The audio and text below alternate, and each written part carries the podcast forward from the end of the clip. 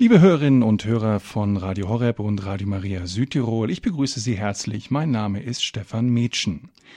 Näher am Papst Einblicke eines Insiders, das ist das Thema heute in der Standpunktsendung. Wir eilten mit der Menge durch den prächtig geräumigen Hof eine übergeräumige Treppe hinauf. In diesen Vorsälen der Kapelle gegenüber, in der Ansicht der Reihe von Zimmern, fühlt man sich wunderbar unter einem Dache mit dem Statthalter Christi.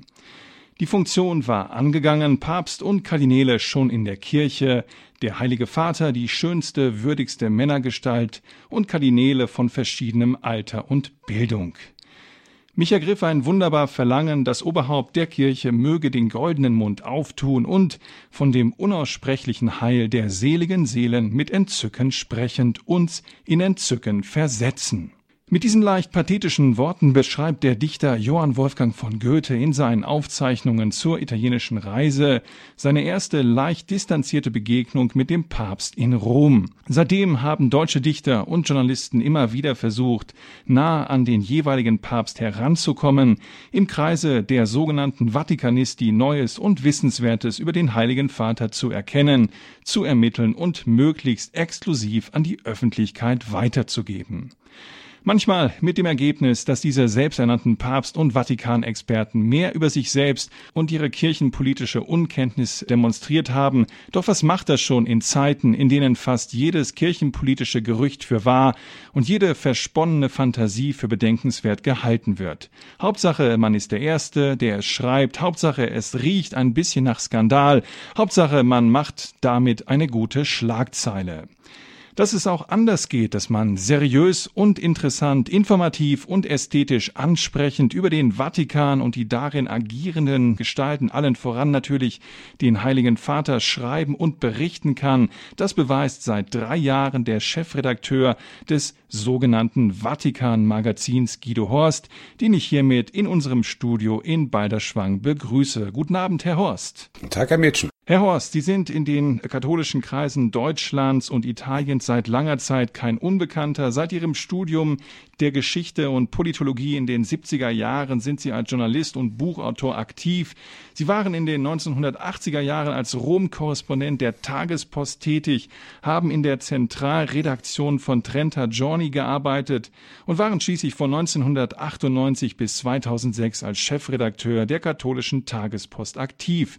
Seit Ende 2006 sind Sie wieder als Rom-Korrespondent für die Tagespost tätig und Sie haben zusammen mit dem Journalisten Paul Badde die monatlich erscheinende Zeitschrift Vatikan Magazin konzipiert, deren Chefredakteur Sie sind. Überdies verfassen Sie seit einigen Jahren regelmäßig Bücher, so etwa die zweiteiligen Bände Gott ja, Kirche nein und das Volksbuch Christentum. Bevor wir nun mit Ihnen einen aktuellen Insiderblick auf das Pontifikat von Benedikt XVI. und den Vatikan werfen wollen, zunächst einmal eine ganz persönliche Frage.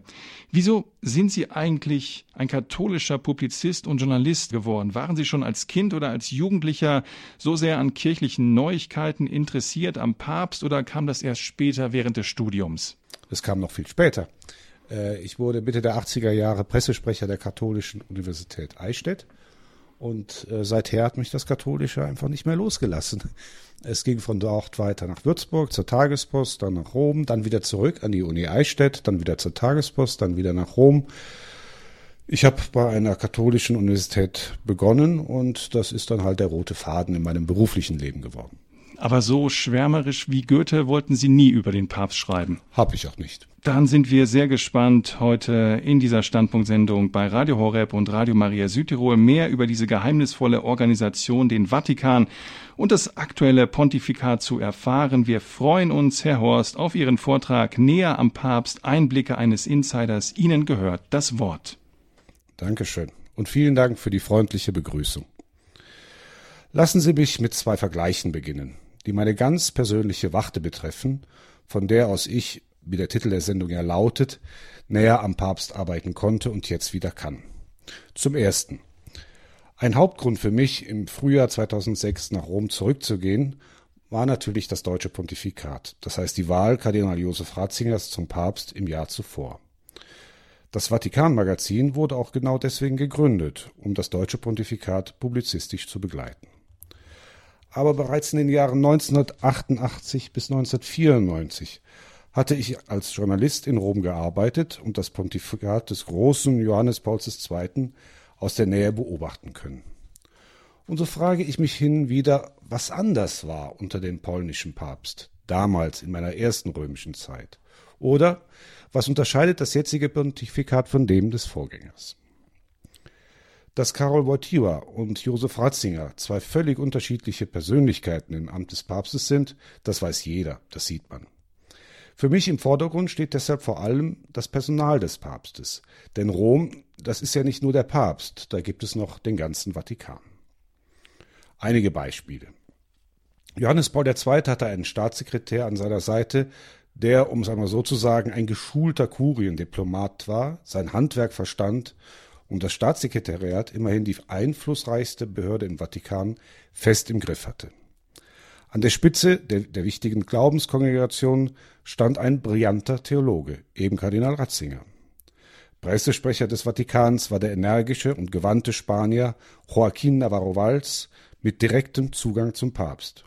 Und als Substitut im Staatssekretariat und damit zuständig für die inneren Angelegenheiten der römischen Kurie arbeitete der loyale und überaus beschlagene Erzbischof Giovanni Battista Re.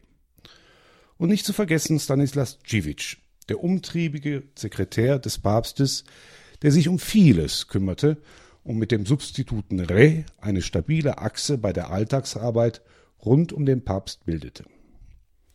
Heute sieht das anders aus. Staatssekretär ist Kardinal Tarcisio Bertone, ein Salesianer, der nicht aus dem diplomatischen Dienst des Vatikans kommt, sondern Erzbischof von Genua und vorher Sekretär der Glaubenskongregation war. An der Spitze der Glaubenskongregation steht der amerikanische Kardinal William Levada, von dem man allerdings kaum etwas hört. Pressesprecher ist der italienische Jesuit Federico Lombardi, sehr nett, aber überbeschäftigt. Er ist zugleich Chef des Vatikanfernsehens, Direktor von Radio Vatikan und einer der Stellvertreter des Generaloberen des Jesuitenordens und als solcher zuständig für die Gesellschaft Jesu in ganz Europa. Vom Substituten Erzbischof Fernando Filoni heißt es, dass er nicht mit Staatssekretär Bertone harmonisiert. Und als Sekretär hält sich Prälat Georg Genswein streng daran, keinen Einfluss auf die Amtsgeschäfte des Papstes zu nehmen. Warum sage ich das? Es gibt Vatikanbeobachter, in Deutschland, aber auch unter italienischen Kollegen, die achten sehr auf Effizienz ist wirklich der fähigste Mann Staatssekretär, den man für dieses Amt finden konnte. Ist der Vatikansprecher der kompetenteste Kommunikator und Organisator, den man sich denken kann. Läuft die Kurie wie ein geschmiertes Räderwerk. Für den Papst aber zählt nicht das, sondern offensichtlich etwas anderes, nämlich Vertrauen und Loyalität. Gerade weil er so lange Kurienkardinal war und die Zusammenhänge im Vatikan bestens kennt, weiß er, dass Effizienz nicht alles ist. So hat er jetzt den kanadischen Kardinal Marc Ouellet zum Präfekten der Bischofskongregation ernannt. Das ist die Bischofsfabrik der katholischen Kirche und ein unglaublich wichtiges Amt. Manche meinen, der Papst hätte einen Mann der Kurie auf diesen Posten setzen müssen, einen, der die vatikanischen Zusammenhänge und das Staatssekretariat, mit dem die Bischofskongregation eng zusammenarbeiten muss, aus eigener Anschauung bestens kennt. Aber Benedikt XVI. entschied sich für einen von außen, für einen Mann allerdings, dem er voll vertraut. Treue Diener der Kirche. Daran ist Benedikt XVI. gelegen. Dagegen geht es ihm weniger darum, die Kurie im Sinne einer durchgestylten Superbehörde zu perfektionieren. Wohl auch, weil er weise und erfahren genug ist, um zu wissen, dass das wohl gar nicht geht. Aber ich hatte noch einen zweiten Vergleich angekündigt, der meine persönliche Wachte, meinen Standpunkt als Beobachter gewissermaßen betrifft. Und zwar der zwischen dem Anfangsjahr des deutschen Pontifikats und dem Jahr, das hinter uns liegt. Ich habe 2005 gelegentlich als das katholische Jahr bezeichnet. Nur Stichworte mögen hier genügen, jeder erinnert sich noch daran. Der Tod Johannes Paul II., Millionen, vor allem junger Menschen in Rom, dann die Wahl Papst Benedikts, die Sensation, wir sind Papst titelte ein bekanntes deutsches Massenblatt. Kurz darauf der Weltjugendtag in Köln und schließlich ein fast triumphaler Besuch in Bayern im September 2006. Die Prima filer bei der Generalaudienz. Das ist die erste Reihe mit Gästen, die der Papst im Anschluss an die Audienz persönlich begrüßt, immer angefüllt mit deutscher Prominenz. Selbst Franz Beckenbauer war schon da. Ich habe mein Büro in Rom schräg gegenüber der Glaubenskongregation im Erdgeschoss eines großen römischen Palazzos. Gerade jetzt im Sommer steht die Tür immer offen. Da kommen sie alle vor vorbei. Da schauen Journalisten, Verleger, Buchautoren, große und kleine Federn aus der deutschen Zeitungslandschaft bei mir herein. Für sie alle war in diesen ersten Jahren der Rombesuch oder besser ein Besuch im Vatikan, ein Besuch der Generalaudienz plötzlich Pflicht. Doch dann, vor über einem Jahr, hat sich ein Schatten über das Pontifikat gelegt. Erst der Fall Williamson im Januar und Februar 2009, dann ein Halbsatz des Papstes über die unzureichende Bekämpfung von AIDS allein durch Kondome auf dem Flug nach Afrika im darauffolgenden März. Dass besonders in Deutschland, angefangen bei einigen Bischöfen und Politikern bis hin zu den einfachen Leuten, eine Welle von Ablehnung, das Wir sind Papstgefühl eingeebnet hat, ist nicht spurlos an Josef Ratzinger vorübergegangen. Es gab Wochen, oder es gab vor allen Dingen eine Woche, Unmittelbar nach der Veröffentlichung des Dekrets über die Aufhebung der besagten Exkommunikationen, da war der Vatikanhügel für den Papst das reinste Golgotha. Man hat die Unzulänglichkeiten im Vatikan bei der Vorbereitung und Kommunikation des Aktes der Barmherzigkeit gegenüber den vier Lefebvre-Bischöfen in den Medien ausreichend analysiert. Das, worum es dem Papst letztlich ging, vier exkommunizierte Bischöfe wieder zu den Sakramenten zuzulassen und ihrer Bruderschaft die Hand zur Aussöhnung zu erreichen, war ein Schritt, den Benedikt XVI. kaum unterlassen konnte. Und in seiner Antwort auf eine Journalistenfrage zum Kampf gegen AIDS hat er nur das formuliert, was die Kirche seit jeher sagt. Für uns in Rom war das schon fast absurd. Der Papst hatte keinen Krieg geführt. Auch hatte er sich keine hohen Bonuszahlungen auf ein Privatkonto überweisen lassen oder sich mit Vatikangeldern auf den Finanzmärkten völlig verspekuliert. Er hat getan und gesagt, was er als oberste Hirte der Kirche tun und sagen musste. Dafür hat man ihn in Deutschland über Wochen lang fürchterlich im Stich gelassen. Besonders die Feuilletonchefs und Leitartikler, die sich in den Jahren zuvor noch vor lauter Papstbegeisterung wanden, wenn sie ihrem Benedikt nach der Audienz die Hand reichen konnten, haben ihm den Rücken zugekehrt. Dinosaurier des antirömischen Affekts zu besten Kirchenkampfzeiten wurden entmumifiziert, um nochmals ihre Blitze nach Rom schleudern zu können. In die Geschichte des Ratzinger Pontifikats werden die harten Wochen im März und Februar vergangenen Jahres wohl als Wendepunkt eingehen. Und es bleibt das Gefühl, dass es nicht mehr so werden wird, wie es in den knapp ersten vier Jahren Benedikts des 16. war. Mancher hätte sich von Papst Ratzinger gewünscht, dass er Reformen anstößt und auf Menschen zugeht, mit denen die Kirche bisher so ihre Schwierigkeiten hatte. Ironie der Geschichte. Genau das hat Benedikt XVI. getan. Die Wiederzulassung der alten Messe ist für ihn ein Schritt hin zur Reform der Liturgiereform, ein Schritt, der erst sehr langfristig seine Wirkung entfalten wird und dazu beitragen soll, dass die Kirche die Schätze ihrer Tradition nicht vergisst. Bei diesem Schritt zur Reform der Reform wurde übrigens niemand zu etwas gezwungen, wie es der Fall war, als Paul VI. das alte Messbuch quasi abgeschafft hat. Die Wiederzulassung des alten Ritus war ein Zugewinn an Freiheit, nicht eine Knebelung und die Aufhebung der Exkommunikation der Lefebvre-Bischöfe war ein Zugehen auf eine Gruppe, die sich über lange Jahre von der Weltkirche abgegrenzt hatte. Eher im Stillen versucht Benedikt XVI., wie schon sein Vorgänger, auch eine andere Gruppe in die Kirchengemeinschaft hineinzuholen. Die der chinesischen Bischöfe, die sich der von dem Regime in Peking kontrollierten patriotischen Vereinigung zugehörig fühlen. Dieser Prozess ist derzeit ins Stocken gekommen. Die kommunistischen Machthaber im Reich der Mitte sind zu einer Gegenoffensive übergegangen. Aber auch hier versucht der Papst Brücken zu bauen.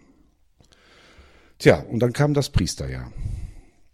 Jean-Marie Vianney, der Pfarrer von Ars, war sein Patron, ein Heiliger, die wie kaum ein anderer den Anfechtungen des Bösen ausgesetzt war.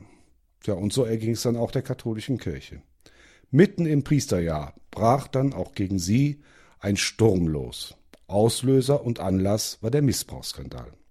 Es ist so viel, nicht zuletzt in Deutschland, über Priester geschrieben worden, die sich an Minderjährigen und Schutzbefohlenen vergangen haben, dass ich wieder nur in Stichworten die vergangenen Monate Revue passieren lassen möchte. Zunächst im Dezember letzten Jahres ein schockierender Bericht über Misshandlungen und Missbrauch in Irland. Der Brief Papst Benedikts an die irischen Katholiken. Das Bekanntwerden von Missbrauchsfällen an katholischen Schulen in Deutschland und anderen mitteleuropäischen Staaten. Der Besuch von Erzbischof Zollitsch in Rom. Der Rücktritt von Bischof Mixer nach einer beispiellosen Medienhysterie. Schließlich der Abschluss des Priesterjahrs in Rom, wo sich der Papst, wie schon auf Malta, ausdrücklich an die Missbrauchsopfer wandte und seine Vergebungsbitte sprach. Und jetzt die Vorgänge in Brüssel. All das zeigt, ein Papst kann es sich nicht aussuchen, mit wem er worüber einen Dialog führen möchte, welchen Gruppierungen oder Gemeinschaften er die Hand reichen und gegen welche Missstände in der Kirche er einschreiten muss. Vor fünf Jahren noch hätte ich geglaubt, mit Benedikt XVI. würde eine neue Phase des Dialogs zwischen Kirche und Kultur, zwischen Glaube und Vernunft, zwischen Theologie und Philosophie beginnen. Und dann so etwas. Pädophile Priester, Sünden und Schwächen im Inneren der Kirche, denen Benedikt XVI. mit aller Strenge entgegentreten muss. Ich nehme dabei den Papst völlig anders wahr, als er in den deutschen Medien dargestellt wird. Als jemanden, der reagiert, der handelt, und der, und damit komme ich auf den ersten der beiden am Anfang gezogenen Vergleiche zurück, wesentlich mehr selber entscheiden und ausführen muss, als das unter seinem Vorgänger der Fall war. Der Brief an die Bischöfe in aller Welt vom März vergangenen Jahres und der Brief an die Katholiken in Irland, beides waren ganz persönliche Initiativen Papst Benedikts. Bei aller gebotenen Vorsicht, was die vertrauten und vertraulichen Beziehungen des Heiligen Vaters angeht, so wage ich dennoch zu sagen, dass Benedikt XVI. einsamer ist als sein Vorgänger bei der Ausübung seines Petrusamts. Und das allein deswegen schon, weil ihm an der Spitze der Glaubenskongregation ein so ausgewiesener theologischer Berater fehlt, wie er selber einer war. Manche werden sich fragen, woher man das denn eigentlich wissen will. Kann man denn durch die vatikanischen Mauern direkt in das Arbeitszimmer des Papstes schauen? Nun, eines ist klar wenn man sich nur an die offiziellen Verlautbarungen des Vatikans und das tägliche Bulletin des Pressesaals des Heiligen Stuhls hält, dann erfährt man tatsächlich nichts vom Innenleben der römischen Kurie. Aber der Vatikan hat nicht nur tausend Ohren, er hat auch tausend Münder, die, das ist nun einmal sehr menschlich, hin und wieder ganz gerne erzählen, was um den Papst vor sich geht. Das nennt man vertrauliche Informanten. Und es gibt einige italienische Journalistenkollegen, die schon seit 20, 30 Jahren über beste Kontakte in den Vatikan verfügen. Mehr möchte ich aber an dieser Stelle über diese Form der Beschaffung von Hintergrundinformationen nicht sagen. Das alles geschieht doch sehr diskret und so soll es auch bleiben. Musik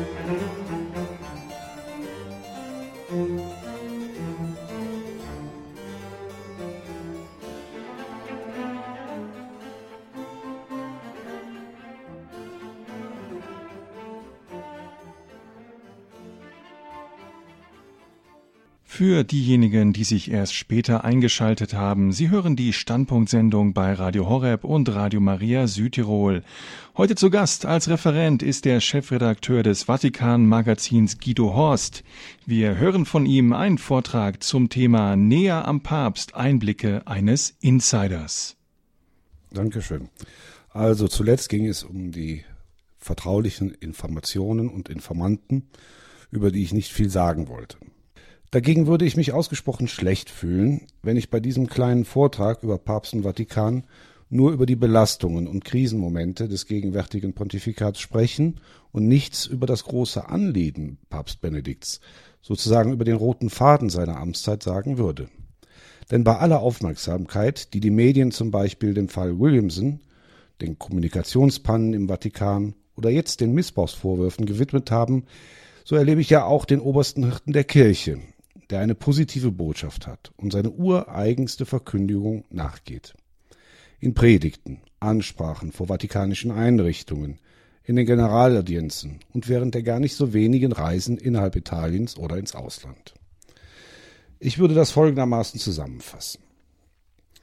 Dass sich die katholische Kirche seit dem Zweiten Vatikanischen Konzil in zwei Strömungen vorwärts bewegt, eine, die über die Neuerungen des Zweiten Vatikanums hinausgehen will und mit Berufung auf den sogenannten Konzilsgeist weitere Reformen verlangt und eine andere, die Missstände und Abwege in Liturgie und Theologie nach dem Konzil beklagt und dieses wieder stärker in die Tradition der Kirche eingebunden sehen will, das ist eine Feststellung, die sich anhand vieler innerkirchlicher Gegensätze immer wieder erhärten lässt. Als sich vor fünf Jahren hinter Josef Ratzinger die Türen der Sixtinischen Kapelle schlossen, war er der letzte noch lebende Kardinal, der zum einen als brillanter Berater am Zweiten Vatikanischen Konzil aktiv mitgewirkt hatte und zum anderen über das nötige theologische Rüstzeug wie auch über den erforderlichen Einfluss im Zentrum der katholischen Weltkirche verfügte, um diese beiden Strömungen wieder in ein gemeinsames Flussbett zu leiten. Und als er am 19. April 2005 mit dem Papstnamen Benedikt XVI. das Konklave verließ, lag genau diese herkulische Aufgabe vor einem Mann, der damals schon gerade seinen 78. Geburtstag gefeiert hatte. Nochmals den vielleicht letzten Versuch zu starten, das, was in der Kirche heute auseinanderstrebt und was man bisweilen als linken und rechten oder progressiven und konservativen Flügel bezeichnet, wieder zusammenzubringen. Sein Vorgänger, der große Johannes Paul II., hatte eine andere Aufgabe. Die Kirche aus dem schattigen Abseits, in die sie nach dem Zweiten Vatikanum geraten war, wieder in die Öffentlichkeit herauszuführen und an der Spitze einer weltumfassenden Freiheitsbewegung den Kampf gegen den atheistischen Kommunismus zu führen. Auch eine herkulische Aufgabe. Und Karol Wojtyła war wesentlich jünger, als er zum Papst gewählt wurde, zu dem Papst, der aus dem Osten kam. Es war ja ein Treppenwitz der Weltgeschichte. Mit Begeisterung hatte sich der katholische Episkopat auf dem Konzil der Welt geöffnet. Und sie, die Welt, kehrte sich wenig später auf dem Absatz um und ließ die Kirche im Regen stehen. Der Autor von Humane Vitae wurde als Pillenpaul nur noch verlacht. Es galt als weltfremd, weiter katholisch zu sein. Die Weltpresse, das Fernsehen und der kulturelle Mainstream nahmen keine Notiz mehr davon, was irgendwie mit dem Rom der Päpste zu tun hatte. Bis Johannes Paul II. kam. Aber Papst Wojtyła war Philosoph und kein Theologe, zudem ein großer Mystiker und ein großer Politiker zugleich. Wie geboren für die bewegte Weltbühne, auf der der Endkampf zwischen Ost und West, zwischen Freiheit und Kommunismus begonnen hatte und in dem der polnische Papst zu einem der führenden Protagonisten wurde. Auch Johannes Paul II. hatte zu vielen Konzilsthemen geschrieben. Seine Verkündigung und sein Le Lehramt produzierten eine Unmenge an Papier, im Vergleich zu dem die Sammlung der Texte des Zweiten Vatikanums wie ein dünnes Heftchen erscheint. Aber die historische Berufung, es einmal so zu sagen, des Philosophen Karol Wojtyła war eine andere. Die noch ausstehende Aussöhnung innerhalb der, innerhalb der Kirche hinterließ er seinem Nachfolger und langjährigen Glaubensprophet. Die Kernfrage, um die es dabei geht, ist für Benedikt XVI. Die Anerkennung der Inkarnation, der Menschwerdung Gottes. Die Auferstehung ist für ihn nicht eine Theorie, sondern eine von dem Menschen Jesus Christus offenbarte geschichtliche Realität. Ein Übergang, der einen, wie der Papst sagt, neuen Weg zwischen der Erde und dem Himmel eröffnet hat. Weder ein Mythos noch ein Traum, weder eine Vision noch eine Utopie und erst recht kein Märchen – sondern ein einmaliges und unwiederholbares Ereignis. Dass dieser neue Weg, der von Gott selber in der Geschichte der Menschheit durch Jesus Christus angelegt wurde, nicht irgendein Weg von vielen anderen sein kann, auf denen die Menschen Heil und Glück finden mögen, sondern der einzig wahre und richtige ist, sowie in der auf den Gründungsauftrag Christi und die Apostel zurückgehende Kirche seine konkrete Materialisierung gefunden hat und zwar bis auf den heutigen Tag, das ist für den Theologen Ratziger und für Papst Benedikt nur eine logische und zwingende Schlussfolgerung. Es ist sein Grundverständnis von Inkarnation, von der Fleisch- und Menschwerdung Gottes und seiner bleibenden Gegenwart in der Kirche. Und von hier aus lässt sich alles aufschlüsseln, was Benedikt XVI. in seinem Pontifikat anstoßen, bewegen und auch ändern möchte. Und von hier aus lässt sich auch verstehen, was für ihn nur zweitrangig ist, wie etwa die Reform der römischen Kurie oder die Medienarbeit des Vatikans. Um dieses sein Verständnis von Inkarnation, von einem Mensch gewordenen und in der Kirche tatsächlich gegenwärtigen Gott erneut zum Ausgangspunkt der Erneuerung von Theologie und Liturgie zu machen, hat sich Benedikt mit dem tiefen Glauben der von ihm so geliebten Kirchenväter bewaffnet. Indem er während der Generalaudienzen von ihren Lebensgeschichten erzählt, will er auch etwas von deren transzendentalen Blick auf die Welt, von deren Hoffnung und Liebe zu Gott mitteilen. Und als er in seinem sehr außergewöhnlichen Brief an die Bischöfe der Welt nach dem Fall Williamson nochmals seine eigentlichen Absichten darstellte, formulierte er dazu, weil es eben ein sehr persönlicher Brief war, einige Schlüsselsätze, die sein Grundanliegen, verdeut Grundanliegen verdeutlichen. Zum einen, das eigentliche Problem unserer Geschichtsstunde ist es, schrieb Papst Benedikt, dass Gott aus dem Horizont der Menschen verschwindet und dass mit dem Erlöschen des von Gott kommenden Lichts Orientierungslosigkeit in die Menschheit hereinbricht, deren zerstörerische Wirkung wir immer mehr zu sehen bekommen. Und zum anderen, in unserer Zeit, so hieß es in dem Brief weiter, in der der Glaube in weiten Teilen der Welt zu verlöschen droht wie eine Flamme, die keine Nahrung mehr findet, ist die allererste Priorität, Gott gegenwärtig zu machen in dieser Welt und den Menschen den Zugang zu Gott zu, öffnen. Nicht zu irgendeinem Gott, sondern zu dem Gott, der am Sinai gesprochen hat, zu dem Gott, dessen Gesicht wir in der Liebe bis zum Ende im gekreuzigten und auferstandenen Jesus Christus erkennen. Ende des Zitats. Die Menschen zu Gott, dem in der Bibel sprechenden Gott zu führen, sei deshalb die oberste und grundlegende Priorität der Kirche und des Petrus-Nachfolgers in dieser Zeit.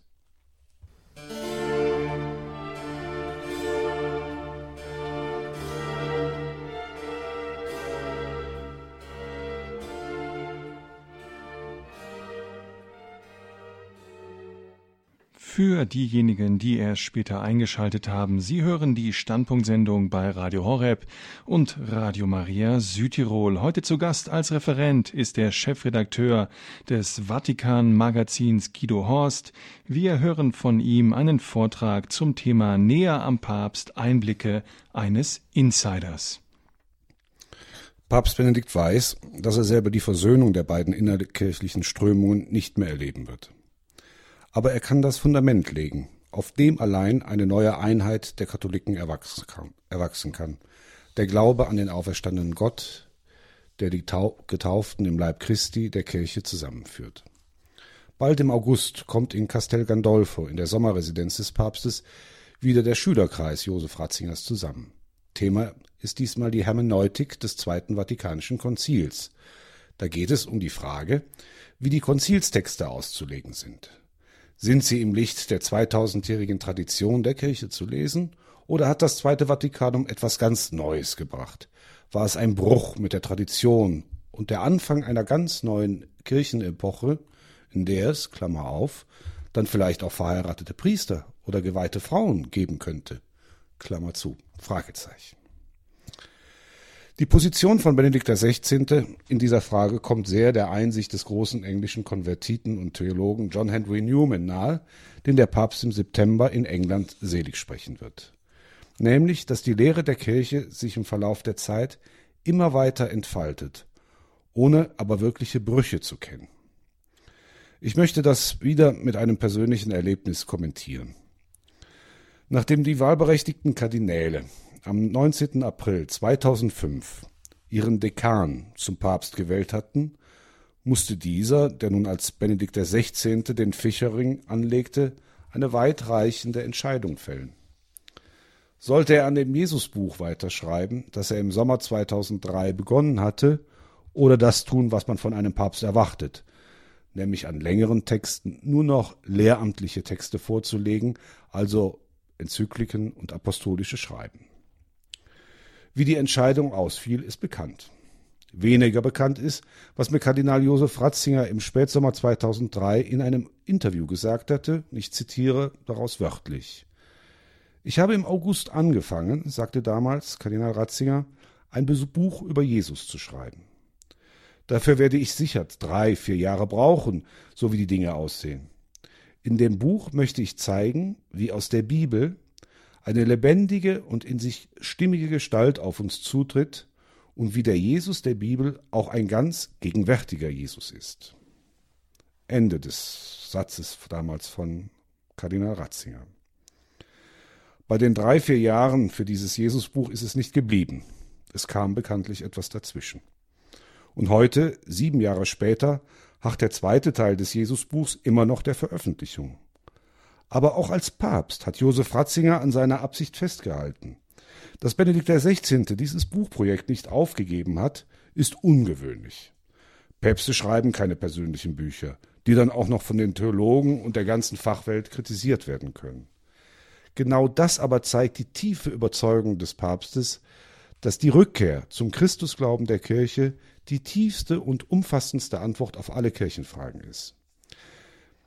Wenn die Kirche zu ihrer inneren Einheit zurückfinden will, so die Überzeugung des damaligen Kardinals und des heutigen Papstes, muss sie ihren, vor allem durch die bibelkritische Exegese erschütterten, Glauben an den gekreuzigten und auferstandenen Messias wiederfinden. An den Jesus der Bibel, der, wie mir Ratzinger damals sagte, auch ein ganz gegenwärtiger Jesus ist. Dass Papst Benedikt die Arbeit an seinem Jesusbuch fortgesetzt hat, beweist seine große Sorge darüber, dass nicht nur in der ehemals christlichen Welt des Westens, sondern bis weit in die Kirche hinein der Christusglaube weitgehend zusammengebrochen ist, also das Fundament. Der Glaube der Kirche an Jesus Christus ist aber der Glaube an die Inkarnation, an die Auferstehung. Es ist der Glaube an den Dominus Jesus, den Herrn Jesus, der sich auch heute noch in den Sakramenten und im Ursakrament der Kirche den Menschen mitteilen will. Dabei hat der deutsche Konzilsberater und hellsichtige Theologe Ratzinger eine historische Aufgabe zu erfüllen. Sie besteht darin, die Kirche zum wesentlichen Kern ihres Credos zurückzuführen. Papst Benedikt setzt dem linken und rechten Flügel der Kirche, die sich nach dem Konzil herausgebildet haben, kein neues Lehrgebäude gegenüber, sondern er geht zurück an die Wurzeln. Dominus Jesus hieß auch das Dokument, mit dem er als Glaubenspräfekt im heiligen Jahr 2000 und in Zeiten des Relativismus und der Religionsvermischung die Einzigkeit der auf Jesus Christus zurückgehenden katholischen und apostolischen Kirche untermauerte. Und die Person Jesu Christi, in dem Gott sein menschliches Antlitz gezeigt hat, ist es auch, den er wieder zum Maß der Kirche und des Glaubens machen will. Die Freundschaft mit Jesus Christus ist das A und O der Verkündigung Papst Benedikts. Nicht nur der Grund für sein Jesusbuch. Sie durchzieht sein gesamtes Pontifikat. Auch seine Reisen stehen ganz im Dienst an der Aufgabe, die letzten Begründungen des Kircheseins wieder ins Licht zu setzen. Benedikt XVI. hat der Kirche in Brasilien, die unter einer starken Abwanderung von Gläubigen zu den Sekten leidet, keine lateinamerikanischen Lösungen empfohlen. So wenig, wie er den Jugendlichen in Köln und Sydney jugendliche Konzepte vorgetragen oder den Gläubigen in Kamerun und Angola einen afrikanischen Weg gewiesen hätte. Selbst in Paris, bei einer Begegnung mit den Spitzenvertretern der laizistischen Kultur Frankreichs oder in der weitgehend entchristlichen äh, Tschechischen Republik, hat er über den Fleisch gewordenen Logos gesprochen, über Jesus Christus, in dem die Sinn- und Gottsuche des Menschen zur Erfüllung kommt. Immer wieder versucht Papst Benedikt, seine Zuhörer und Leser zu den theologischen Kernfragen des Christentums zurückzuführen, das heißt zum Credo, das die katholische Kirche betet. Und selbst der Missbrauchsskandal, der die Kirche auch und gerade in Rom so erschüttert hat, ist für ihn im Grunde nur dann zu überwinden, wenn die Gläubigen und hier besonders ihre geweihten Repräsentanten den Glauben daran wiederfinden, dass die Gnade Gottes auch heute noch wirkt und den Menschen von seiner Verstrickung in Sünde und Schuld befreien kann. Vielen Dank, Herr Horst, für Ihren anschaulichen und interessanten Vortrag. Wir haben durch Sie den Vatikan, das aktuelle Pontifikat und auch die Arbeit eines Journalisten in Rom besser kennengelernt. Lassen Sie mich bei dem von Ihnen erwähnten Themenbereich Kurieneffizienz und Kurienperfektion mal ein bisschen nachhaken. Sie sagten, dass auf manchen Schlüsselpositionen des Vatikans weniger die Kompetenz zählt als die Loyalität. Ist das denn nicht ein bisschen blauäugig vom Papst? Beim Fußball stellt man doch auch nicht die loyalste Elf auf, sondern die beste. Ja, der Papst hat das gemacht, was jeder Manager, was auch jeder Landrat, jeder Bürgermeister macht, wenn er in eine fremde Umgebung kommt. Er holt sich als engste Mitarbeiter die, denen er voll vertrauen kann. Äh, Sie müssen sich das so vorstellen, dass äh, in Rom eine mächtige Superbehörde über dem Vatikan, zwischen Vatikan und Papst steht oder liegt. Das ist das Staatssekretariat. Und äh, das Staatssekretariat hat diplomatische Interessen. Es will die Dinge vorwärts bringen, es will keinen Ärger und so weiter. Dann ist da die Glaubenskongregation der, der Glaubenskongregation geht es um die Sache selbst, um die Wahrheit, um die reine Haltung der Lehre. Und so ist ein beständiger Antagonismus, ich will nicht sagen eine Gegnerschaft, aber so doch sich oft widersprechende, äh, sich widersprechende Ziele Ausdruck der Beziehung zwischen Glaubenskongregation und Staatssekretariat.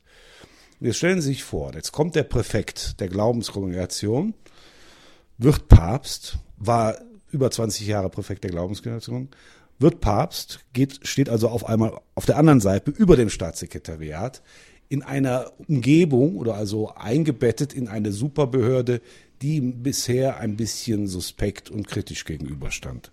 Was macht er in der Situation, um wenigstens die wichtigsten Dinge vorbereiten und vor, voranbringen zu können?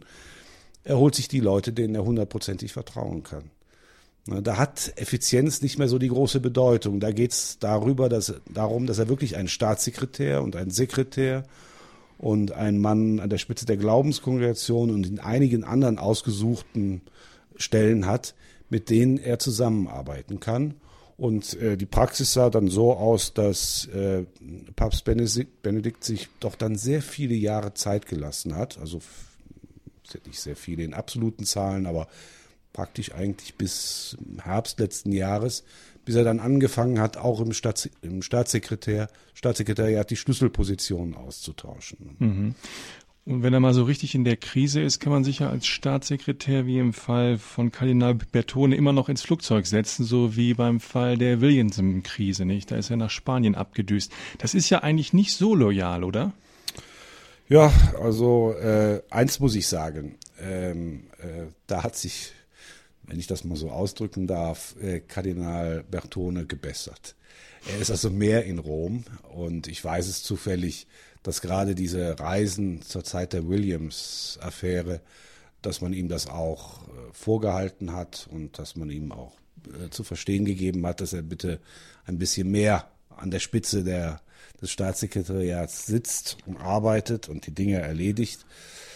Äh, er hat jetzt sein 50-jähriges Priesterjubiläum äh, gefeiert. Papst Benedikt hat ihm einen rührenden äh, Brief geschrieben, einen Gratulationsbrief. Äh, der Osservatore Romano hat in diesem Brief auf Seite 1 veröffentlicht. Also man kann sagen, Bertone mag Fehler gemacht haben, aber das Verhältnis zwischen den beiden Männern, das stimmt. Mhm. Sie haben angedeutet, dass der jetzige Papst im Unterschied zu seinem Vorgänger einsamer sei. Was meinen Sie, was sind denn seine Freunde? Sicherlich sein Bruder. Hat er noch andere Freunde? Sicher, er hat, er hat natürlich die Leute, mit denen er zusammen ist, mit denen er sich bespricht, aber es sind nicht so viele. Äh, Johannes Paul II. war bekannt dafür, dass das sein Apartment äh, ja ein Haus der, der offenen Tür war. Das ging schon mit der Morgenmesse und dem Frühstück los, wo er sich die Leute an den Tisch holte. Äh, da war er Ende 50. Man darf nicht vergessen, dass äh, Papst Benedikt inzwischen 83 Jahre alt ist. Das heißt, äh, er braucht wesentlich mehr Ruhe, er braucht wesentlich mehr Zeit, um sich auf die großen Fragen, die vor ihm stehen, konzentrieren zu können. Und da kann, da ist sein, das päpstliche Appartement eben kann kein Bahnhof sein. Ne? Und ähm, äh, da hat er dann Leute, sicherlich äh, Freunde, die er empfängt, aber ich glaube, es sind wesentlich weniger Berater oder Vertraute, mit denen er die Probleme der, der Kirche bespricht, äh, als das unter äh, Paul, Johannes Paul II. der Fall war. Da gehört sein Bruder dazu, sicherlich auch Professor Robert Spähmann und einige andere, nicht nur Deutsche, aber es sind deutlich weniger als jetzt bei Karol Wojtyła. Und wie informiert er sich über die Lage in Deutschland? Macht er das selbst übers Fernsehen oder fragt der Kardinal Meissner oder Kardinal Cordes, was in Deutschland los ist? Naja, so wie, wie sich jeder von uns äh, informiert. Es gibt äh, die Pressespiegel, es gibt die Auswertungen der Zeitungen und der anderen Medien und dann natürlich die persönlichen Kontakte. Natürlich greift man auch oft zum Telefon, mache ich ja auch so, und äh, frage Kollegen oder Freunde, mal erklär mir das nochmal, was ist denn da wirklich passiert? Mhm. Man konnte feststellen, dass eigentlich jetzt in der, dem Fall Mixer, es tut mir was fast weh, von einem Fall Mixer zu sprechen, aber so ist es ja nun mal gekommen, äh, dass der Papst ausgesprochen gut informiert war. Auch was dann die Auswahl und Ernennung des Nachfolgers angeht. Welche Bedeutung hat denn für den Papst aus Ihrer Sicht der deutsche Besuch, wenn da mal ein Deutscher in die Audienz kommt? Ähm, hat er Heimatgefühle? Ja, sehr. Also äh, ich würde da aber nicht von den Deutschen sprechen, äh, sondern von Bayern. Also das sind die weiß-blauen Fahnen in Rom, das sind die Trachtenzüge, das sind die Musikkapellen. Äh, da geht dem Papst das Herz auf, ja. Mhm. Es gibt ja in Deutschland schon seit langer Zeit so einen antirömischen Reflex, eigentlich schon seit vielen Jahrzehnten oder Jahrhunderten sogar. Ähm, wie sehen Sie eigentlich diese deutsche Papstphobie? Ist das wieder so ein typisch deutscher Sonderweg? Ähm, nehmen Sie bei den Ausländern, bei den Italienern, bei anderen Nationen eine viel größere Papstliebe wahr in Rom als Nachbar vom Papst? Also Liebe, äh, der Papst ist im Ausland wesentlich mehr eine Selbstverständlichkeit äh, und eine Vaterfigur, äh, als das in Deutschland der Fall ist. In Italien ist das offensichtlich. Also die ganzen Auf und Abs, die man in Deutschland erlebt hatte, die hat es in Italien nicht gegeben, weder im Zusammenhang mit dem Fall Williamson noch jetzt, als es um den Missbrauch ging. Ähm, äh, da sind, da ist der Papst für die Italiener ist der Papst so etwas wie der Staatspräsident, eigentlich unangreifbar und immer geschätzt, ob heiß geliebt oder nur verehrt, das ist jetzt mal egal. Äh, wenn der Papst die Leute braucht, dann sind sie da. Als die Solidaritätskundgebung für den Papst äh, stattgefunden hat vor einigen Wochen, da war der Petersplatz voll.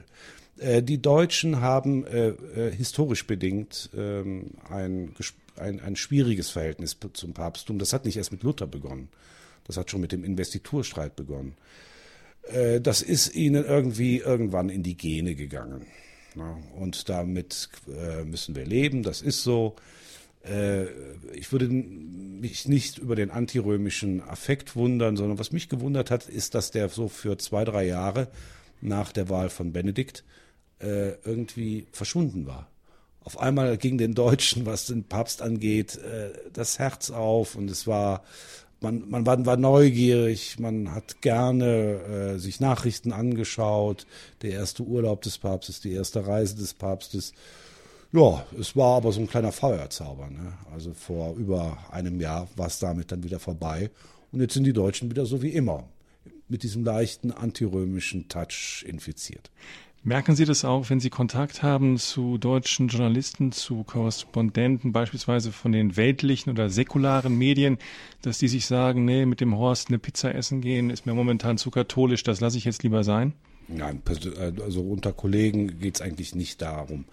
Äh, da spielen diese Dinge keine Rolle. Was ich äh, feststelle, ist, äh, dass ähm, ähm, es deutschen Journalisten vielleicht schwerer fällt als anderen Kollegen aus oder Kollegen aus anderen Ländern, so dieses typisch deutsche Vorurteil gegen den Vatikan, gegen Rom, gegen den Papst mal beiseite zu lassen und sich die Sachen äh, sehr nüchtern anzuschauen. meine, wenn ich vielleicht ein Beispiel noch machen darf, es gab so eine gewisse Zeit, einige Tage oder Wochen vielleicht der Berichterstattung in Deutschland über den Papst. Da war die Frage immer die, also es ging um den Missbrauch, da war die Frage immer die, warum schweigt der Papst? Der Papst schweigt weiter. Ich meine, der Papst hat überhaupt nicht geschwiegen. Er hat es immer wieder angesprochen. Er hat einen Brief geschrieben. Er hat Missbrauchsopfer getroffen. Er hat äh, geredet. Er hat eine Vergebungsbitte gesprochen. Er hat, es war einfach, man hat gemerkt, es hat ihn beschäftigt. Er hat äh, äh, die irischen Bischöfe nach Rom äh, geholt, mit denen hat er gesprochen. Er hat den Vorsitzenden der deutschen Bischofskonferenz, Zollitsch, nach Rom geholt. Danach gab es eine Erklärung. Es war eine permanente Äußerung äh, des Papstes äh, in dieser Sache und die deutschen Kollegen immer, warum schweigt der Papst? Also da habe ich mir dann eigentlich gesagt, ja, hier ist der antirömische Affekt schon wirklich ein bisschen dabei, äh, den, äh, den Sinn für Realität und Wirklichkeit zu verlieren. Mhm. Was denken Sie eigentlich? So Kritik lässt ja kein Menschen kalt, vielleicht auch ein Papst nicht. Wie geht er eigentlich persönlich damit um, dass er in seiner Heimat, auch in Bayern ja mit mittlerweile nicht mehr ganz so beliebt ist? Ähm, was hilft ihm dabei? Sie sind nicht sein Beichtvater, aber vielleicht können Sie uns darauf eine Antwort geben. Äh, das frage ich mich auch, weil äh, als sein Bruder in die, äh, in die, in die Schusslinie der Medien kam, wegen der Watschen, ne? um es auf Deutsch zu sagen, das hat ihn dann bis ins Mark getroffen. Und ich weiß, ich weiß, was der Papst tut. Er versucht ab 17 Uhr, 18 Uhr äh, mit den Audienzen fertig zu, zu sein und, und ein bisschen Ruhe, ein bisschen Konzentration, ein bisschen Zeit zu finden für Meditation und Gebet, um auch das Amt und die, das, was damit verbunden ist, tragen zu können.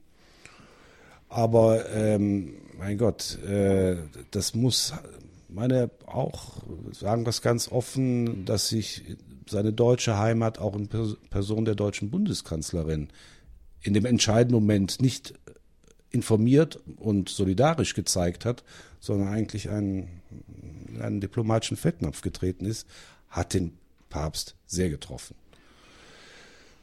Da gibt es eine Amtsgnade.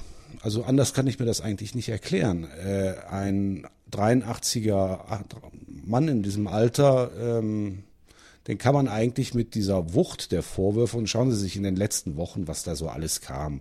Der Papst fährt nach England, ja, bitte, sofort verhaften, wenn er englischen Boden betritt. Ne?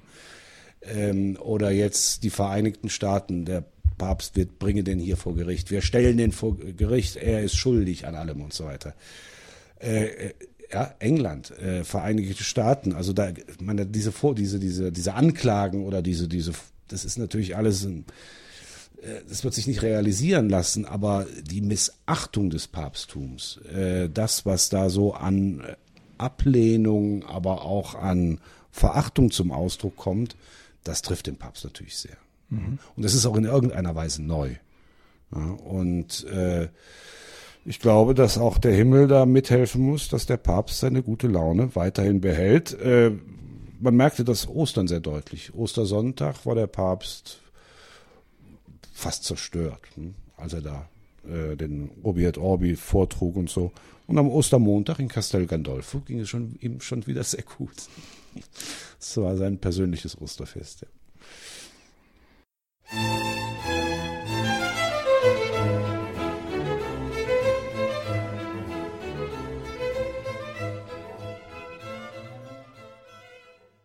Sie hören die Standpunktsendung bei Radio Horeb. Heute zu Gast als Referent ist der Chefredakteur des Vatikan Magazins Guido Horst.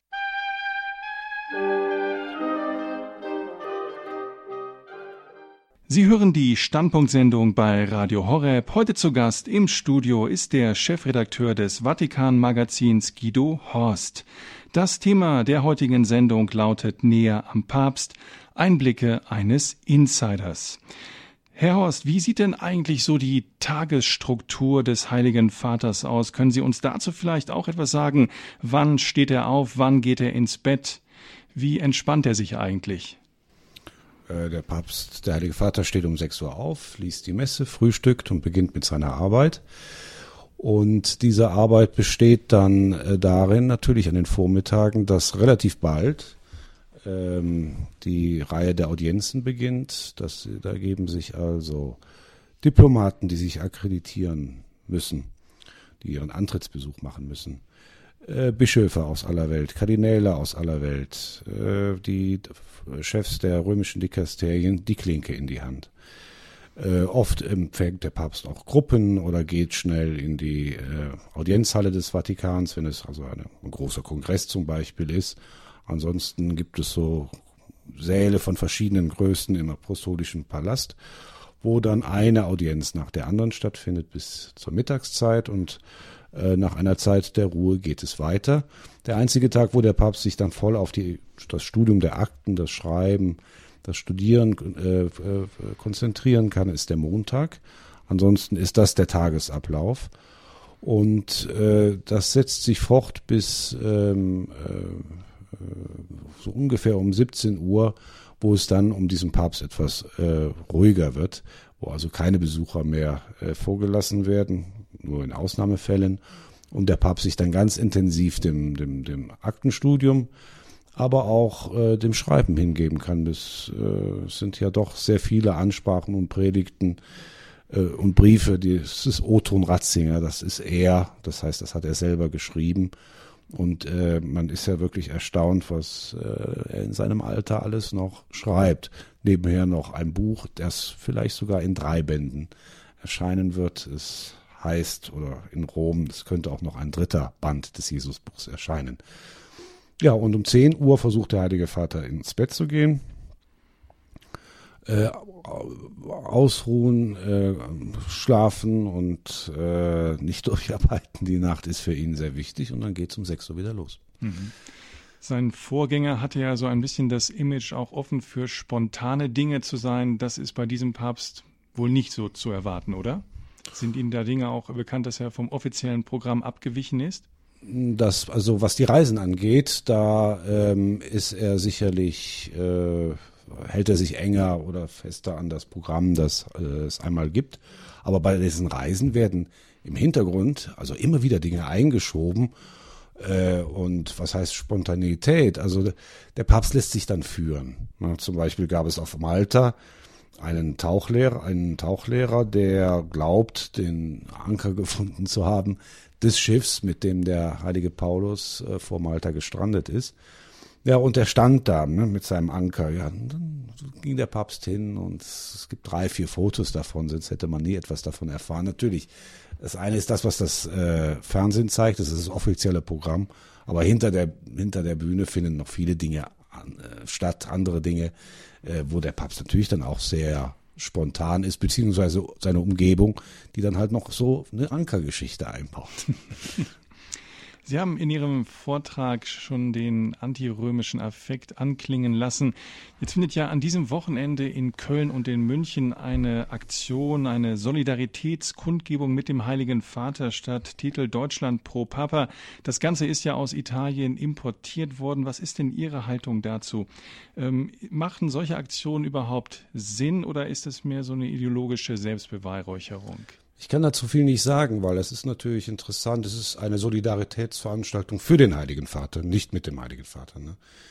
Ähm, weil das in Rom ein sehr schöner Tag war. Ähm, ich habe dann gesucht und versucht, mich zu informieren in den deutschen Medien, was die Bischöfe dazu sagen, wie, wo, welcher Bischof dazu aufruft, welche, was die Bischöfe bereitstellen an Mitteln welcher Bischof da ist und, und habe da nichts gefunden. Also ich kann mir im Augenblick noch kein Bild von dieser Veranstaltung machen.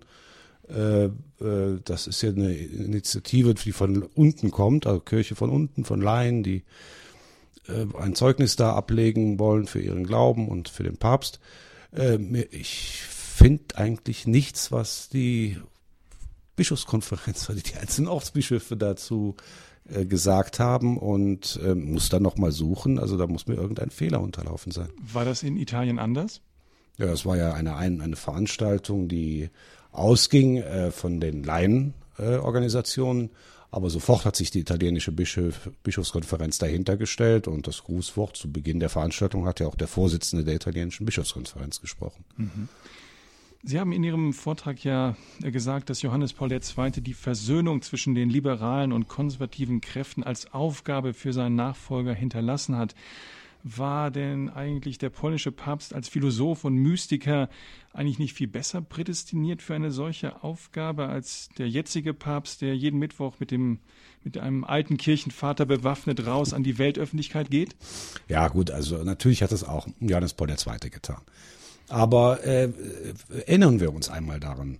Äh, Johannes Paul II. war auch ein wenig der universale Religionsführer. Er war der, der Weltpapst. Er war derjenige, der die Religionen zum Gebet nach Assisi eingeladen hat. Äh, der, sag mal so, nicht so sehr als Theologe an den Dogmen der katholischen Kirche gearbeitet hat, sondern äh, der als Weltethiker die großen moralischen Fragen des ausgehenden 20. Jahrhunderts und des beginnenden 21. Jahrhunderts angesprochen hat und sich dabei aber an alle Menschen guten Willens ähm, gewandt hat. Ich glaube, dass der jetzige, das sind ja, Gewichtungen. Ja, ich will das jetzt nicht zu dem Urteil über den verstorbenen Papst machen und will jetzt auch nicht sagen, äh, Ratzinger ist eben ganz anders, aber äh, äh Benedikt XVI. sieht mehr auf die katholische Kirche, sieht ihre Fehler, ihre Sünden, ihre Schwächen im Inneren und konzentriert sich mehr darauf, als jetzt wieder als Religions, Religionsführer wie ein katholischer Dalai Lama durch die Welt zu reisen und Ethik und Werte zu predigen. Sprich, der jetzige Papst hat ein klares katholisches Profil, klarer als das des Vorgängers. Würde ich nicht sagen. Äh, das Katholische ist ja auch weltumgreifend und äh, Johannes Paul II. hat als katholischer Papst seinen unglaublich wichtigen und großen Beitrag zum, äh, zur, zu, zur Beendigung, sagen wir es mal so, zur Beendigung des Kalten Krieges geleistet. Das war nicht, aber wir, die, die, die Geschichte ist weitergegangen. Europa wächst zusammen, eigentlich ohne die christlichen Wurzeln. Woran liegt das? Die Kirche hat nicht mehr die Stärke, äh, die sie noch vielleicht äh, vor dem Zweiten Weltkrieg hatte. Äh, sie ist nicht mehr geistig so prägend wie vor 100 Jahren. Also konzentriert sich der jetzige Papst mehr auf die katholische Kirche selber und versucht sie zu äh, reaktivieren was da bis dahin, bis zu dem Punkt, dass jetzt ein neuer Vatikanischer Rat eingeführt wurde, zur Neuevangelisierung der ehemalig, ehemalig christlichen Ländern des Westens, was ja eigentlich ein Auftrag an die katholische Kirche ist, jetzt wieder missionarischer zu sein und das wieder in den Blick zu nehmen, was ihr eigentlicher Auftrag ist, die Verkündigung Jesu Christi. Was ja offensichtlich auch in der Kirche nötig ist, wenn man sieht, dass so die ein oder andere Bischofsbenennung innerhalb des deutschsprachigen Raums nicht unumstritten ist und auch der Papst nicht so einfach daher, nicht so einfach daherkommen kann und ein Weihbischof beispielsweise in Österreich aussucht. Ähm, Müsste der Papst aus Ihrer Sicht vielleicht innerkirchlich härter sein, strikter, konservativer oder ist sein Regierungsstil aus Ihrer Sicht innerkirchlich in Ordnung? Also äh, als zum Abschluss des Priesterjahres stand ich auf dem Petersplatz und hörte seine Predigt. Und da fiel auf einmal immer wieder ein Wort, das ich sonst in Predigten nie höre, Bastone. Bastone kann man mit Knüppel übersetzen, mit Prügel, mit Stock. Worüber sprach der Papst? Dass der, der Hirte, der gute Hirte, manchmal seinen Stock auch als Prügel benutzen muss, als Knüppel, um den bösen Eindringling zu vertreiben. Also das war die vielleicht deutlichste und vielleicht sogar härteste Predigt, die der Papst gerade zu Abschluss des Priesterjahres gehalten hat und äh, äh, man so dann locker formulieren konnte, ja, das ist eine ganz neue Theologie, das ist die Theologie des Knüppels, ne? das ist also und äh, äh, der Papst hat sehr streng gepredigt, ne? Und er hat sich gewandt an die, an die, an die Priester, an die Bischöfe, an den Geweihten, an die geweihten Repräsentanten der Kirche.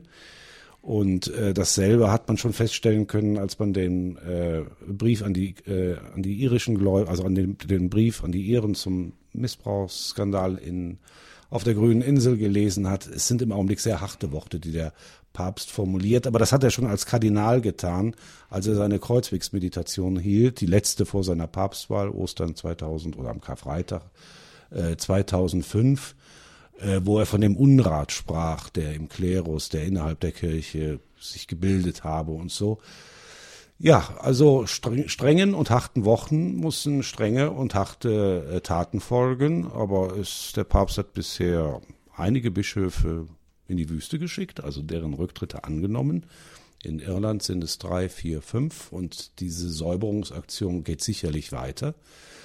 Äh, da ist äh, also dann ist das, das ist nicht mehr der säuselnde und vom lieben Jesulein predigende Theologe, das ist auch der Hirte der Kirche, der Maßnahmen ergreift.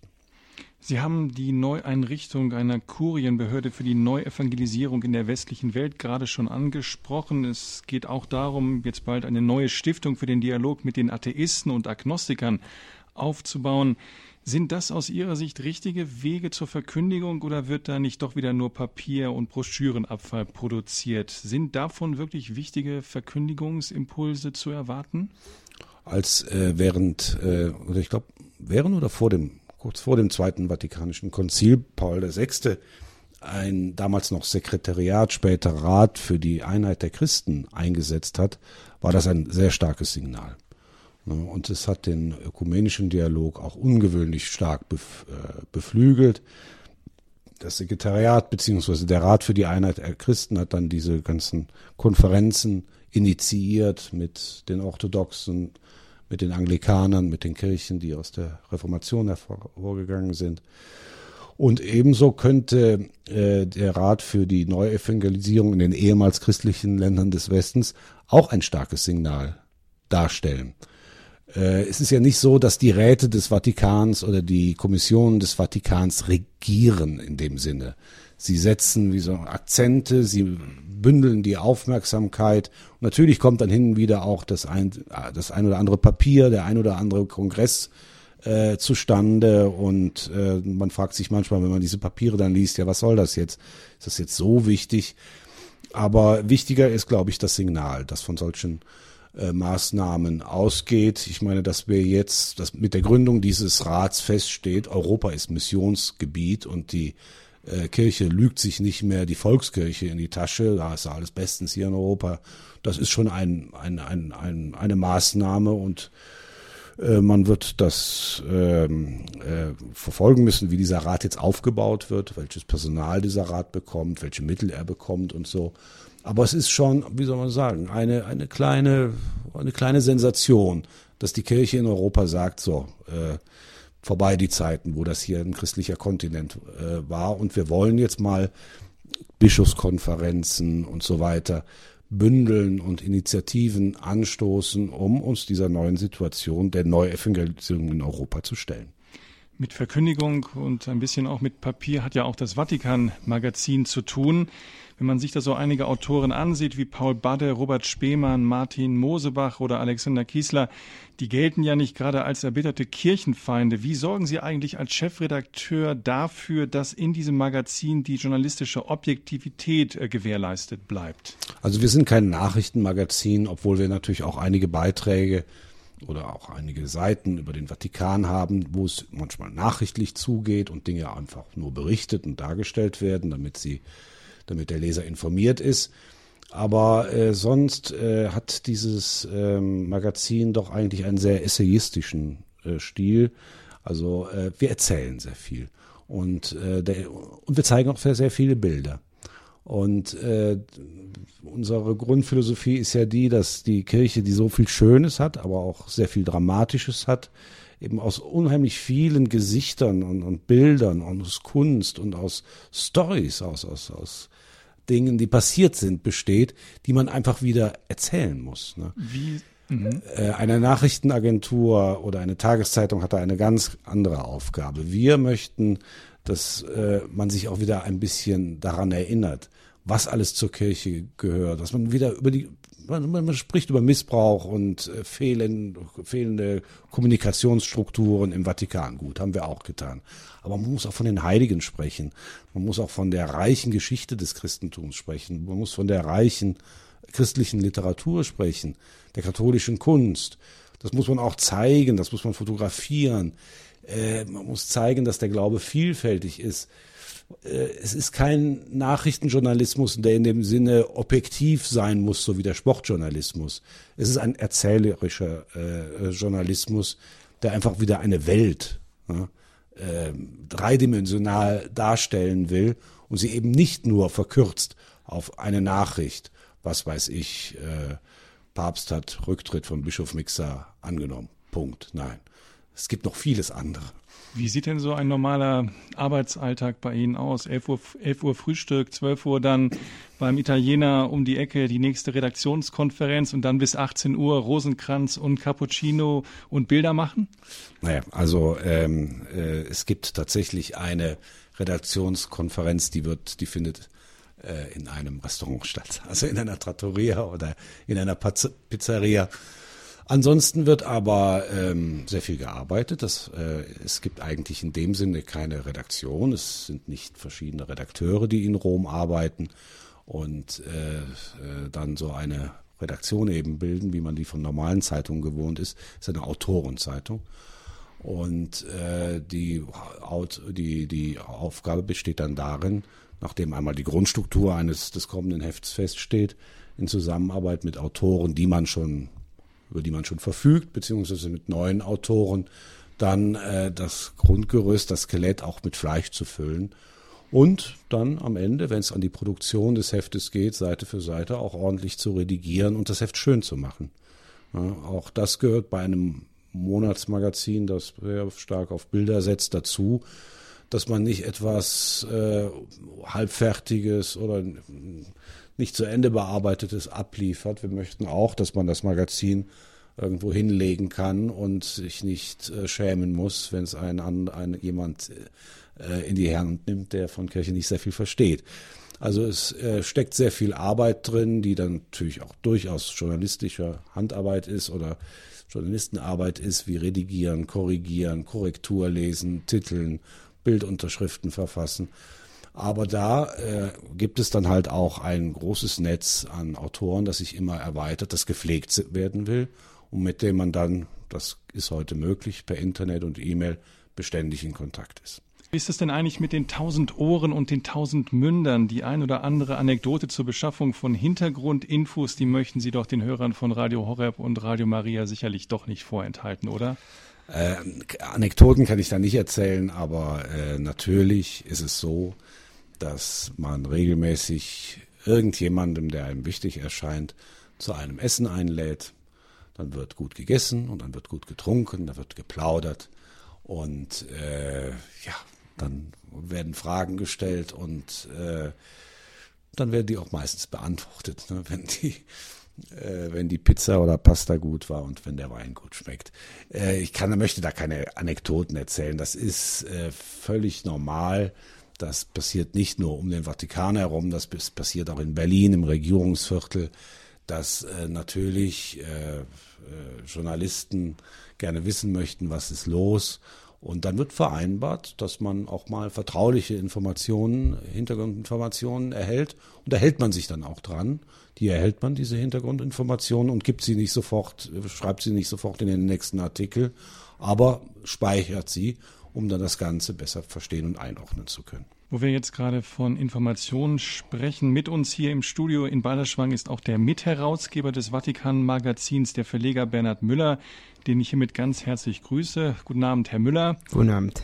Wie ist das eigentlich, wenn man ein deutsches Magazin mit Sitz in Rom herausgibt? Wie und wie oft kommunizieren Sie mit Herrn Horst? Was besprechen Sie da alles?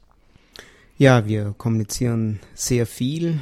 Äh, das hängt natürlich davon ab, wie weit wir in der Endphase der Produktion sind, aber äh, mehrmals wöchentlich immer und in der Endphase der Produktion natürlich äh, mehrmals täglich. Heute mit den modernen Kommunikationsmitteln ist das aber äh, kein großes Problem mehr. Und Diskussionen finden auch statt zwischen Ihnen beiden?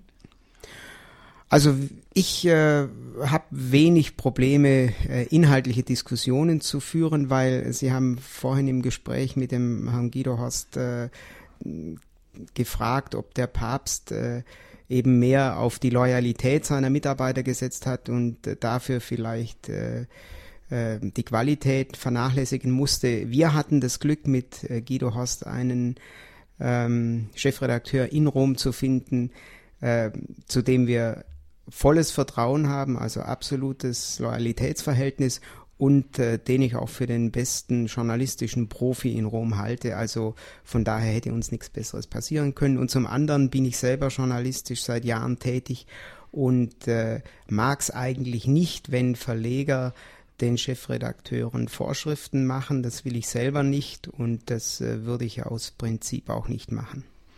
Der Druck und der Vertrieb des Vatikan-Magazins findet ja in Deutschland statt. Merken Sie eigentlich einen negativen Einfluss der vielen Kirchenskandale auf den Absatz?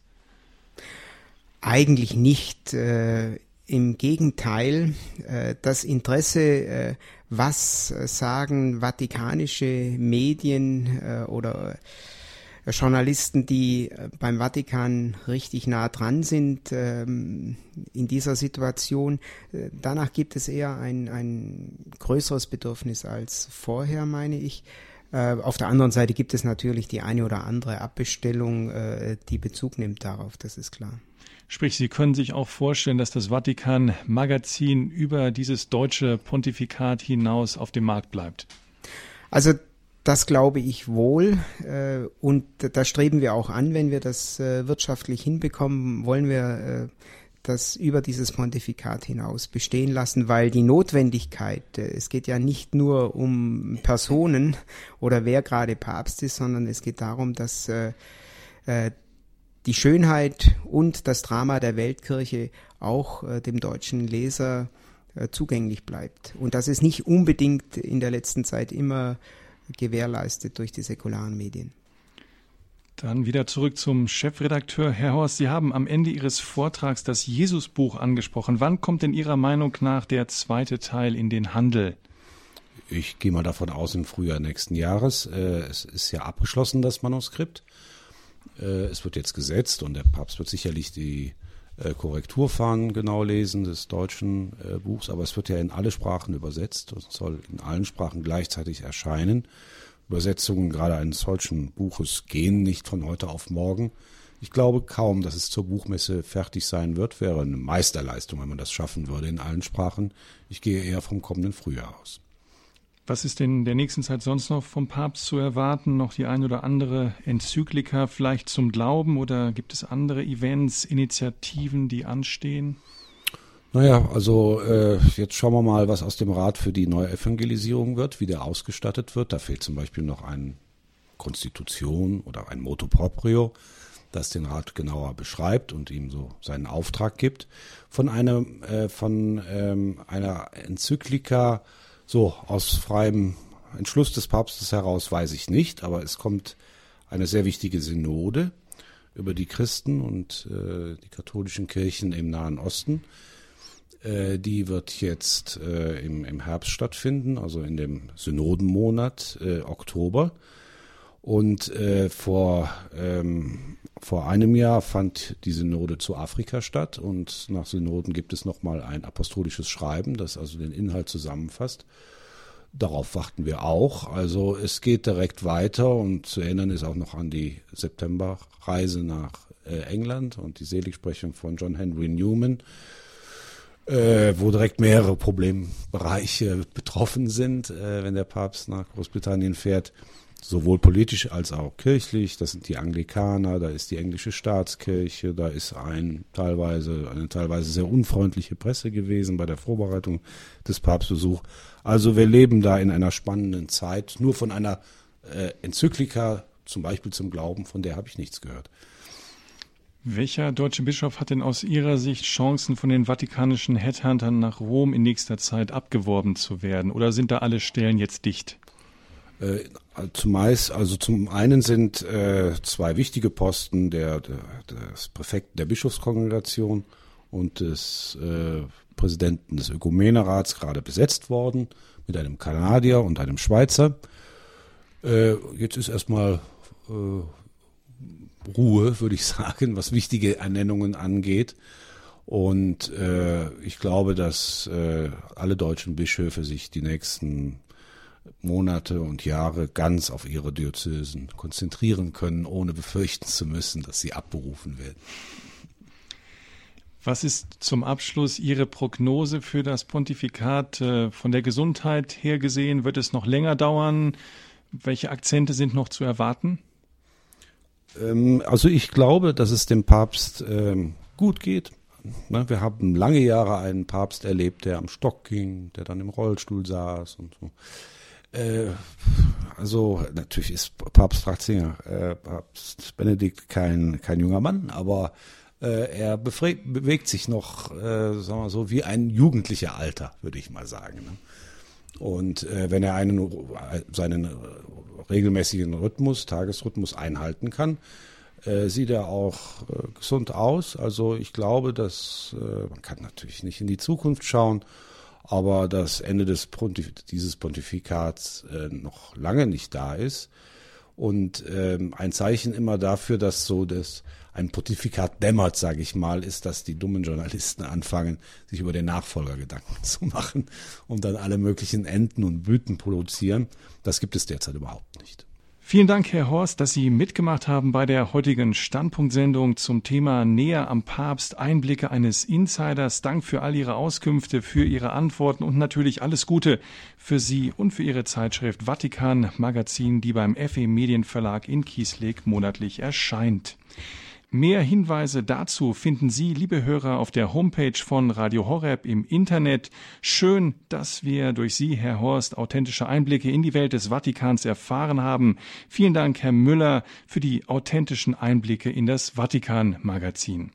Wenn Sie, liebe Hörer, den Vortrag zum Papst und zum Vatikan von Guido Horst noch einmal hören wollen, so können Sie dies tun. Im Internet liegt er bald unter www.horeb.org als Podcast für Sie bereit oder Sie können eine CD anfordern beim Radio Horeb CD-Dienst unter der Nummer 0700 75 25 75 20. Noch einmal 0700 75 25 75 20. Schön dass Sie dabei waren.